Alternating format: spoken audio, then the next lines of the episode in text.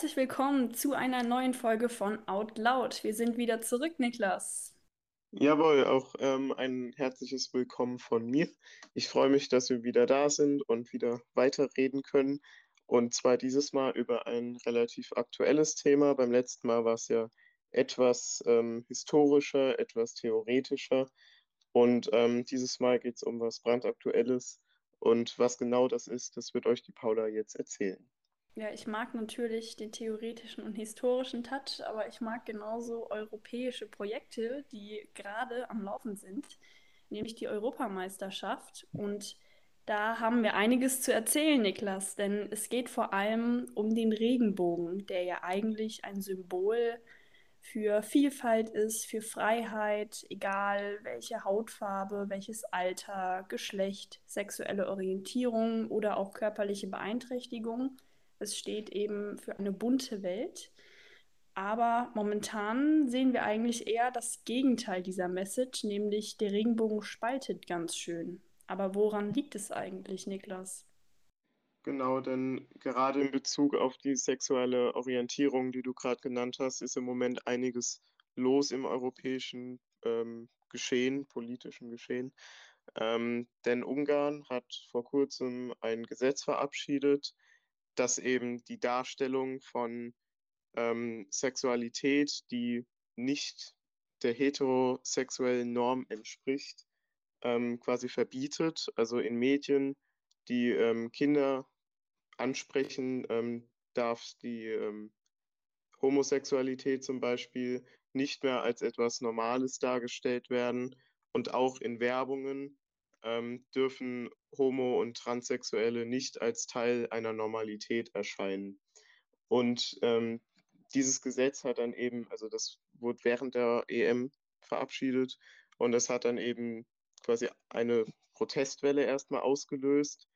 Und der Münchner Stadtrat oder Gemeinderat ähm, hat dann entschieden, wir wollen äh, als Protestzeichen dagegen, als direkte Reaktion ähm, die Allianz Arena in den Regenbogenfarben, die eben quasi genau das Gegenteil von dem, was dieses Gesetz bewirkt, ausdrücken, äh, möchten wir sie erstrahlen lassen und anleuchten im Spiel von Deutschland gegen Ungarn.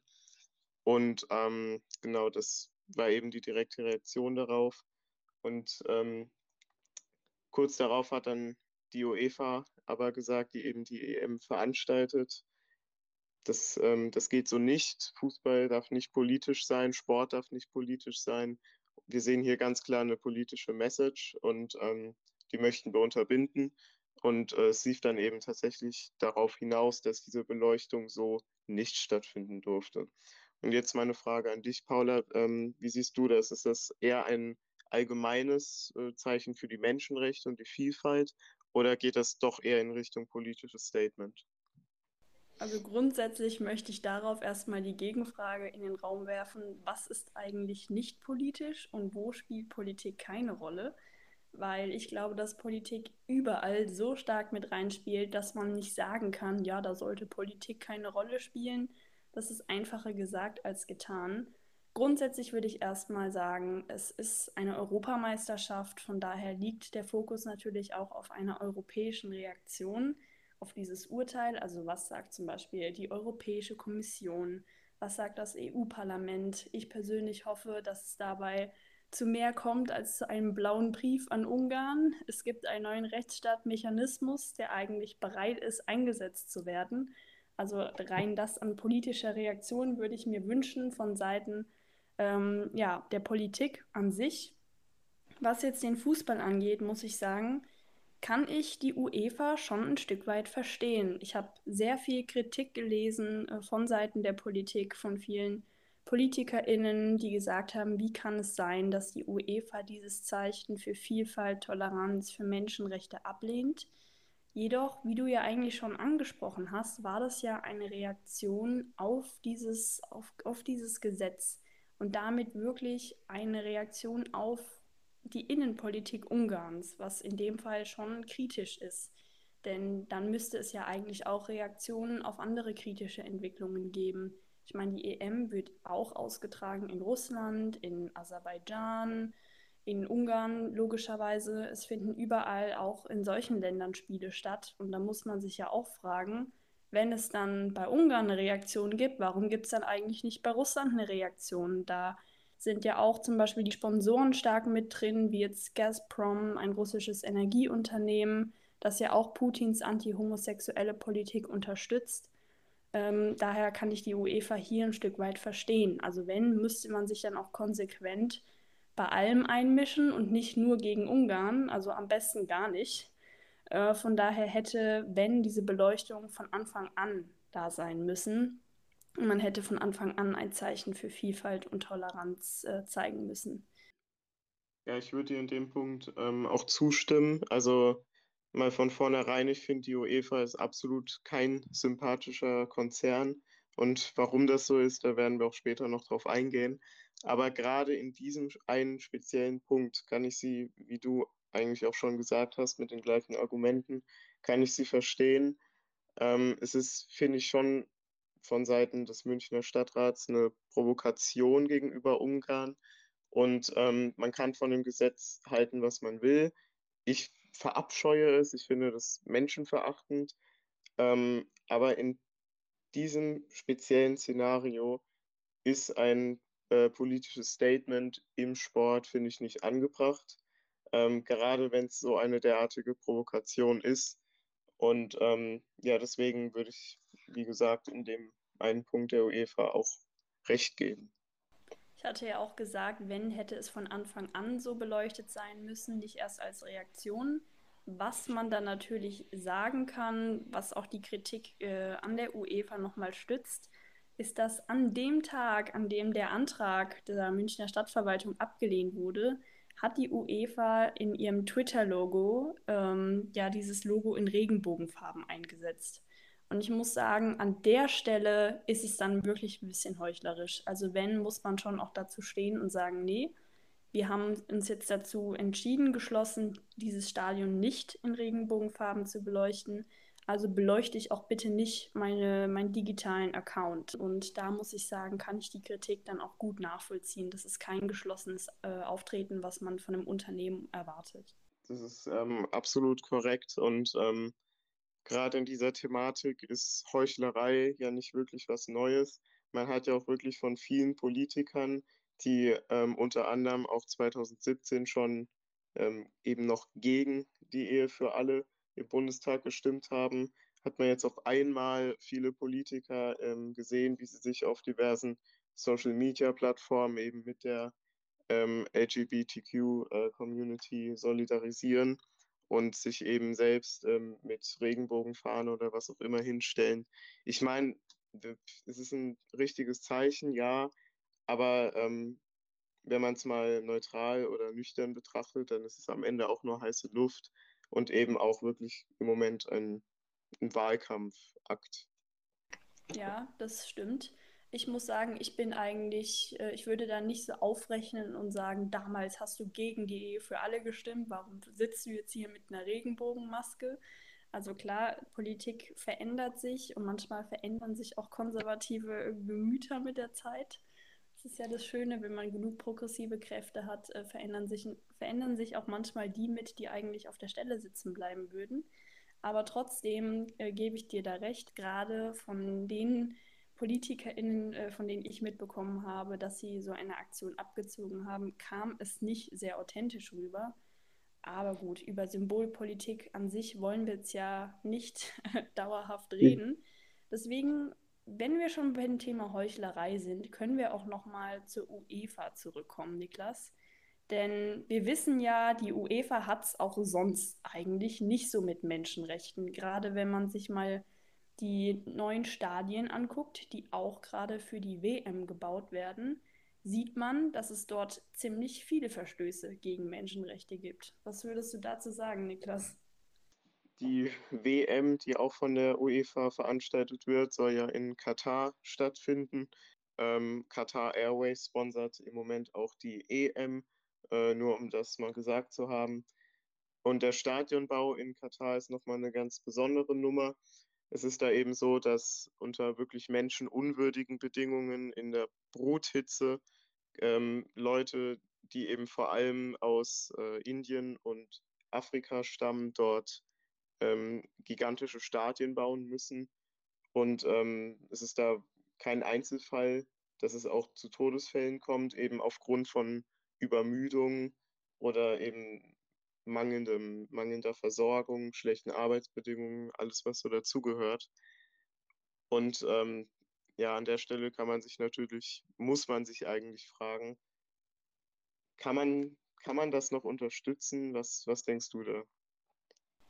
Ja, zum einen, du hast jetzt die menschenunwürdigen äh, Arbeitsbedingungen angesprochen. Klar, beim Bau von diesen Stadien sind bereits mehrere hundert Leute gestorben. Und diese Zahl muss man sich erstmal vor Augen führen. Ne? Mehrere hundert Leute, das ist kein Einzelfall, das sind viele Menschen, äh, die gestorben sind, was wirklich darauf hindeutet, dass es sich keine großen äh, Verbesserungen ergeben haben in den Arbeitsbedingungen über Zeit ähm, wo man die UEFA schon mal krass kritisieren kann. Aber was auch noch dazu kommt im Punkt Homosexualität, ist, dass Katar eben ähm, ja, Homosexualität als kriminellen Akt verurteilt. Wenn man dort sich als homosexuell outet oder irgendwie dabei entdeckt wird, äh, kann es bis zu fünf Jahren Gefängnis kommen. Und ich muss sagen, die UEFA diskreditiert sich nicht damit nur selbst, sondern auch die Mannschaften, die da teilnehmen. Ich muss sagen, ich war relativ enttäuscht, als es damals äh, bekannt gegeben wurde, dass sich die Mannschaften auch nicht dagegen gewehrt haben und auch wirklich keine klares Statement gesetzt haben. Ich kann da so viel wie ich will Regenbogenfarben in meine Logos integrieren, wenn ich keine klare Kante zeige und sage, ich fahre nicht auf dieses Turnier, weil ich zu meinen Werten und Prinzipien stehe. Und wenn ich sage, ich stehe für Toleranz im Fußball und ich stehe dafür, dass es nicht nur um die Mehrung von persönlichem Reichtum und Einfluss geht, wobei, worum es hier ja ganz klar geht. Ja. Es ist reine Machtpolitik, die da mit, äh, die unter die der Fußball da gerät, dann fährt man auch nicht auf so ein Turnier. Ja, und um auf die Homosexualität, um auf dieses Thema nochmal ähm, zu sprechen zu kommen im Zusammenhang mit äh, der WM in Katar. Ich weiß nicht, ob du es mitbekommen hast, aber der FIFA-Präsident Sepp Blatter ähm, hat öffentlich dazu aufgefordert, dass homosexuelle Fans die, ähm, der WM, die eben auch nach Katar reisen und zuzusehen, ähm, hat er, also er hat sie dazu aufgefordert, aus Respekt äh, vor dem Gastgeberland während dieser Zeit keinen Sex zu haben. Und das fand ich nochmal ein absolut, also wirklich jenseits von Gut und Böse. So eine Äußerung hat natürlich dafür auch jede Menge Kritik geerntet. Aber ähm, ich finde, es ist nochmal ein gutes Beispiel dafür, wie viele ähm, Leute von der FIFA zum Beispiel, aber auch eben die Spieler in den Nationalmannschaften einfach vor der UEFA machen, was die UEFA will, äh, weil man eben sonst nicht an sein Geld kommt. Richtig, und das sind ja wirklich starke Eingriffe in die Freiheit.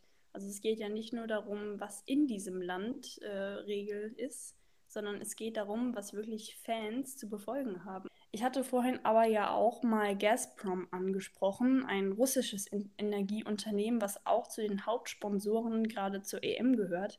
Und Niklas, TikTok ist auch dabei. Du kennst TikTok vermutlich. Darüber würde ich gerne auch mal eine eigene Folge machen und mal mit so ein paar Menschen sprechen, die ziemlich involviert sind in diese TikTok-Bubble. Aber darüber sprechen wir dann ein anderes Mal genauer. Grundsätzlich kann man aber ja auch hier sagen, drei große Sponsoren mit Qatar Airways, Gazprom und TikTok, die alle drei nicht gerade dafür bekannt sind, Menschenrechte zu achten. Die UEFA muss sich nicht mit Werten rühmen, wenn sie solche Sponsoren ihr Turnier hauptsponsern lässt. Mhm. Vor allem finde ich, am besten sieht man das wirklich bei Qatar Airways und Gazprom, dass da wirklich ähm, eine Diskrepanz ist zwischen, äh, ich lasse mich von solchen Konzernen sponsern, aber ich ändere mein Twitter-Profil in eine Regenbogenflagge. Und ähm, ich finde, das ist nochmal wirklich, das trifft quasi den Nagel auf den Kopf ähm, in dieser ganzen Thematik, dass es da eben wirklich nicht mehr um Werte geht und auch nicht mehr um Sportlichkeit äh, oder den Spaß am, am, Fußball oder was auch immer, sondern eben um Geld. Ähm, das ist, denke ich, auch, auch relativ offensichtlich. Aber wie gesagt, so eine, ähm, so eine Diskrepanz, finde ich, äh, hebt das nochmal gut hervor. Ja, und vor allem dieses Es geht um Geld ist ja ein, eine sehr grundsätzliche Entwicklung, die sich im Fußball schon sehr lange durchgesetzt hat. Denn man sieht ja auch, sowohl jetzt bei Spielern, aber auch als bei Trainern, es gibt auch im Fußball nicht mehr so eine wirkliche Belohnung für die Sicherung von langfristigem Erfolg, sondern immer nur für die Realisierung schneller Gewinne und Erfolge. Und deswegen glaube ich, hat diese Symbolpolitik auch so einen Wirbel gemacht, weil da geht es halt darum, wie du gesagt hast, wir machen mal schnell unser Logo in Regenbogenfarben. Aber dieses, wir setzen uns hin und überlegen mal, wie wir unsere Werte langfristig und vielleicht auch schmerzhaft wirklich in die Realität umsetzen können, dazu kommt es überhaupt gar nicht mehr, weil sich im Fußball eben schnell, schnell und Geld durchgesetzt hat. Und da muss man sich vielleicht auch mal selbst hinterfragen, ähm, ist man bereit, das weiterhin zu unterstützen? Der Fußball ist ja irgendwie unkaputtbar, weil die Zuschauer verzeihen alles, die EM wird trotzdem geguckt. Ja, ich weiß auch nicht, also ich persönlich bin zwar kein Fußballfan, aber ich bin der Letzte, der es irgendwie Leuten äh, abspricht an diesem eigentlich wirklich schönen Sport. Ich meine, es ist ein Gemeinschaftssport, ein Mannschaftssport. Ähm, ich will jetzt niemanden absprechen, der da Spaß dran hat. Aber ähm, ich denke mal, es ist auch ein falscher Ansatz, da jetzt irgendwie groß zum Boykott aufzurufen oder so, weil ich meine, es werden eh noch äh, genug Leute schauen, dass es sich für die UEFA und alle anderen lohnt. Ähm, deswegen glaube ich eher, dass es vielleicht ähm, gut ist, wenn man, also gerade wenn man eben Konsument ist, dass man sich zumindest bewusst macht, ähm, welchen Deal man quasi damit eingeht, dass man, ähm, dass man das unterstützt und sich zumindest ein bisschen in die, ähm, in die Thematik einliest oder sich damit befasst, äh, durch welche Medien auch immer. Aber einfach, dass man, dass, dass man so ein bisschen Bewusstsein schafft und eben nicht äh, sich die Augen zuhält und sagt, ja, ich habe da meinen Spaß dran und gut ist. Genau. Und ich finde, gerade am Frauenfußball könnte sich der Männerfußball hin und wieder mehr ein Vorbild nehmen. Denn zum Beispiel in der Frauenliga ist Homosexualität jetzt nichts Neues mehr. Es gibt viele Spielerinnen, die sich geoutet haben als lesbisch. Und das ist auch gar kein Problem. Also da gibt es jetzt auch keine, keine ähm, Sponsoren, die da dann irgendwie noch den Vertrag abkappen, wenn sich jemand geoutet hat, sondern es ist wirklich ein Stück weit Normalität geworden und viel mehr Frauen haben auch den Mut gefunden, sich als homosexuell zu outen. Was bei den Männern nicht der Fall ist. Also es ist tatsächlich so, dass es in den ersten drei Bundesligen in Deutschland keine aktiven und offenen Schwulen Spieler, die sich nach ihrem Karriereende geoutet haben.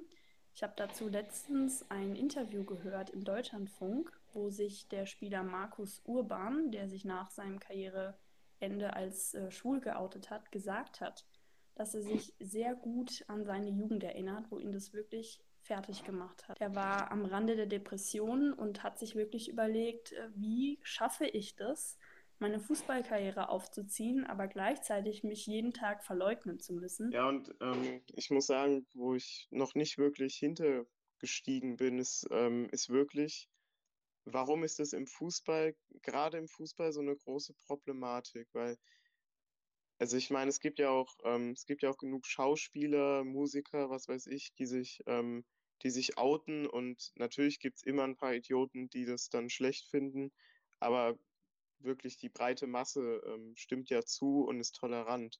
Und gerade im Fußball ist das eben wirklich ein großes Problem.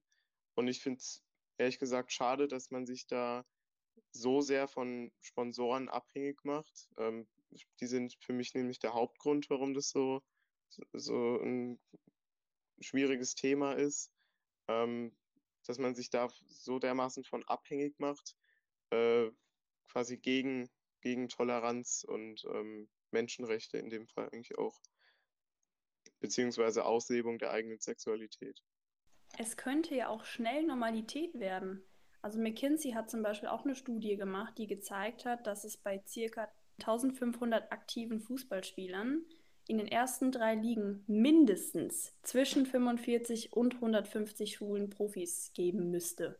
Und ich finde, diese Zahlen zeigen ja, wenn sich erstmal der ein oder andere outen würde, würde da wirklich mehr draus werden und mit der Zeit Normalität werden.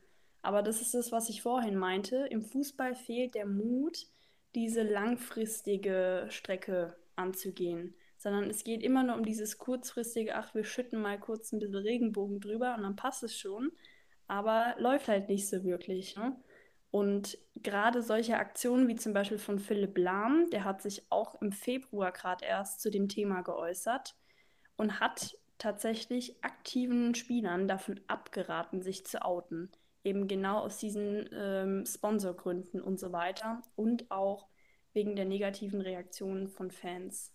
Und ich finde, das ist schon ein starkes Stück, wenn sich jemand so Wichtiges in der Fußballszene wie Philipp Lahm dazu äußert, ist schon enttäuschend, also aus meiner persönlichen Sicht. Ja, ich finde es traurig und ich, ähm, ich habe da auch nicht wirklich was hinzuzufügen. Ich finde, ähm, du hast es gut zusammengefasst. Also wir können im Grunde beide sagen, es braucht Homosexuelle im Fußball, die dazu stehen und die sagen, ja, wir outen uns und wir setzen ein Zeichen, dass es mehr Männer im Fußball geben muss, die das auch ähm, ja, öffentlich machen und sich nicht jeden Tag verleugnen müssen. Ja, definitiv. Symbole sind wichtig.